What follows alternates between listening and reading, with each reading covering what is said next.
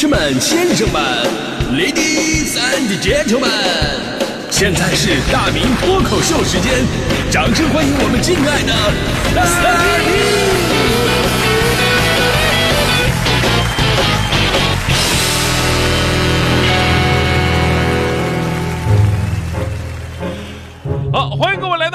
天的大明脱口秀，我是大明啊。今天是无烟日啊，就每年到了这个时候，咱们都会重复提示各位啊，咱就努努力吧，把烟给戒了吧。每年都说啊，这说明两个问题，一个呢确实戒烟太难了，另外一个问题就是主持人借个机会偷个懒，就差放去年的重播，你知道吗？真的，当然我不会啊，我不会，真的，我你们太小看我了，我怎么可能因为一个话题就放去年的重播呢？我起码得放前年的，是吧？开个玩笑哈，但有过戒烟经历的朋友都知道，烟真的是太难戒了啊。听说的方法有很多，但实际上管用的没那么几个。强哥之前就是啊，满不在乎一直抽，直到有一次体检，哎，检出问题了，说再害怕了，开始想方设法的开始戒烟。一开始说啊，这个，哎，说这个电子烟可以戒烟，开始抽电子烟了。后来呢，又听说什么嚼槟榔可以戒烟，开始嚼槟榔。后来的结果呢，就是他上午抽烟，下午抽电子烟，晚上嚼槟榔。事实证明，不仅没有戒了烟，而且又染上两个恶习。这个医学工作者呀，包括科学家们呢，一再用各种的案例和研究报告啊，告诉我们吸烟的危害到底有多大。比方说，研究表明了，虽然说吸烟不一定非得就是一定会得这个肺癌，但是持续吸烟的男性，平均每六个人就会有一个人在七十五岁之前死于肺癌；而从不吸烟的男性呢，平均三百多人当中才会有一个人在七十五岁之前死于肺癌。而根据美国方面相关的统计报告。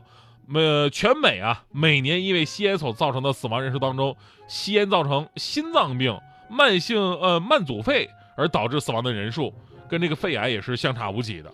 而英国的一项研究也表明说，即便是每天只抽一根烟，男性心血管疾病的风险仍然是陡增的。而这个抽烟呢，除此之外还有很多的隐形的危害，比方说影响你的形象啊。呃，我记得有一年，这个英国的艺术家们为了宣传戒烟。悬赏征求最佳戒烟广告，最终获奖的是这样一个广告。广告画面上，两个女子在谈论要找什么样的男朋友。其中有一个女的就说了：“说千万不能找吸烟的男人，因为你一亲他，就会觉得自己在亲一个烟灰缸。”这个感觉真的，我一感觉好形象啊！我为什么会知道呢？啊，不过呢，有一个好消息什么呢？就是好消息，戒烟呢，什么时候都不算晚，因为世卫组织研究表明了。戒烟可以延长人的预期寿命。数据表明，如果一个四十岁的老烟民预期寿命只有六十五岁，那么如果他此时戒烟成功了，那么预期寿命大致可以增加到七十四岁。所以，哪怕到了六十岁才开始戒烟，一样也是可以收益的。所以，在这里咱们还是反复劝朋友啊，少抽一点，争取把烟给戒了。但我们也知道啊，戒烟两个字说着容易，那真戒了还真的是挺难的，而且原因很复杂，既有主观因素，也有客观因素。这主观因素我们都知道，就是上瘾嘛，对吧？生理需要，他不抽不舒服。而客观因素其实更加值得我们警惕。但是中国的香烟文化跟这个社交礼仪，它已经挂上钩了。我们都知道，女生的友谊什么呀？女生的友谊就是走啊，我们一起去洗手间啊，俩人拉着手去了。男生的友谊什么呢？走啊，下楼抽一根啊。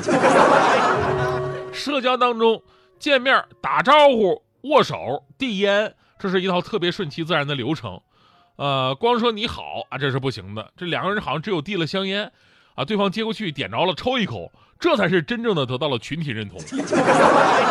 啊，抽一口，看他吐出去吧，这口烟没错是自己人啊。那会儿好多人呢，一天三包烟，但不是说他真的能自己能抽三包，其中有两包都是发出去的，这是一种社交嘛。所以这种其实比那种一天自己抽三包的更可怕，因为这不仅仅是影响身边整个圈子，更是延续了一种不健康的社会文化。这要比影响一个人抽烟这更加深远，我都不知道这个礼仪从什么时候开始的。反正大家伙还记得那首歌《钟鼓楼》里边也唱了当时街头巷里的市井文化吗？他们正在说着谁家的三长两短，他们正在看着你掏出什么牌子的烟。比这更早的，我小时候啊，每天跟我爷爷去当时长春那个人民广场，我们去晨练去。我爷爷呢，主要是练练完身体之后啊，就是开始准备跟票友们一起唱京剧。我爷爷拉了这个几十年京胡，水平相当不错，算是票友当中的核心了。围观的人当时也多呀，对吧？大家伙都喜欢看热闹啊，嗑瓜子的、抽烟的在那听，烟雾缭绕啊。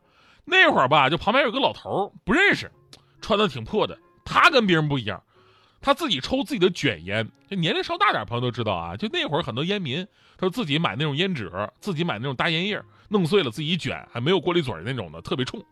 我爷爷当时也是多年老烟民呢，就在众多烟气当中，就觉得那个老头抽的烟是与众不同的，哎，能闻得出来，闻得出来。然后呢，中场休息的时候就问人家：“哎呀，你抽的这是什么烟呢？啊，味道呃既熟悉又陌生啊啊，特别复杂浓郁，这什么牌子啊？”呃，那老头也特别大方，拿出好几根卷好的，直接给给我爷爷了。啊，这这我自己卷的，你你你你你拿着收着。我爷还特别不好意思，哎呀，这个一根就行，一根就行，我尝尝啊。呃，你跟我说你在哪儿弄的啊？味儿不错，我也去弄一点。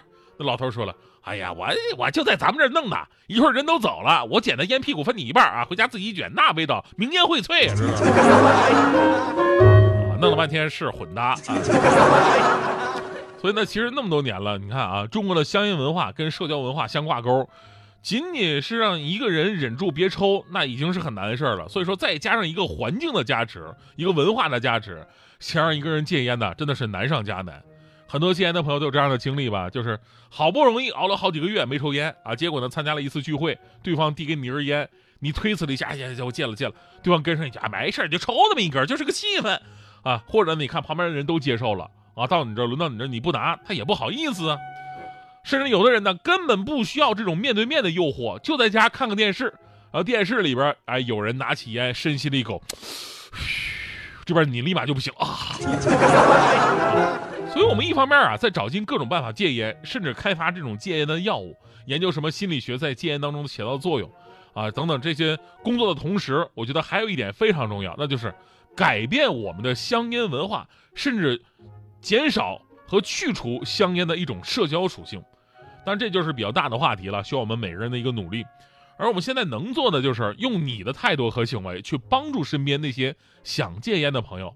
你就好比当年，呃，当年我们这个大学的时候，我旁边那个寝室，寝室里边四个人嘛，就一个人抽烟，不仅自己抽，而且还鼓捣同寝室的另外三个人也一起试试。哎呀，你们你尝尝挺好的啊。结果后来那三个真的跟着他抽了，但是那仨哥们儿啊，抽烟是抽烟，但是自己从来不买烟，哎，就剩他一个人了，导致每次一包烟开了一天不到就没了啊，被抽没了。呃，慢慢那哥们儿啊也聪明了，他也不买了。哎，大家都憋着哈，反正看谁抠嘛，不是？哎，你不抽我也不抽，看谁能忍得住。憋着憋着就把烟给戒了。为了这事儿，那哥们儿还挺生气，我怎么碰到这么帮人啊？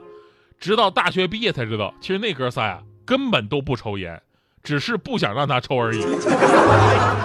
你看啊，身边人的帮助是多多么的重要。在这里呢，是就得夸一下这个我的好哥们的媳妇儿强嫂。呃，因为强哥之前呢一直戒烟没成功，强嫂当时想了好多的办法，终于在去年强哥成功戒烟了，啊，成功戒烟了。当时我觉得强哥特别了不起，我还问强哥，我说强哥，你是怎么做到的呀？啊，你那么多年老烟民啊，说戒就戒了。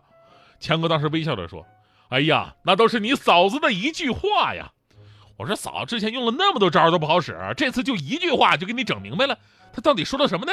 强哥说了：“哈哈，你嫂子说了，说老公啊。”你还是别戒烟了，你放心的抽吧，啊，往死了抽。因为讲话了，你要真戒了的话，你万一哪天在我身上这就闻出烟味儿了，那我还真的没办法解释了呢。哎呀，大明你知道吗？当时我手里的烟呢，我立刻就不香了。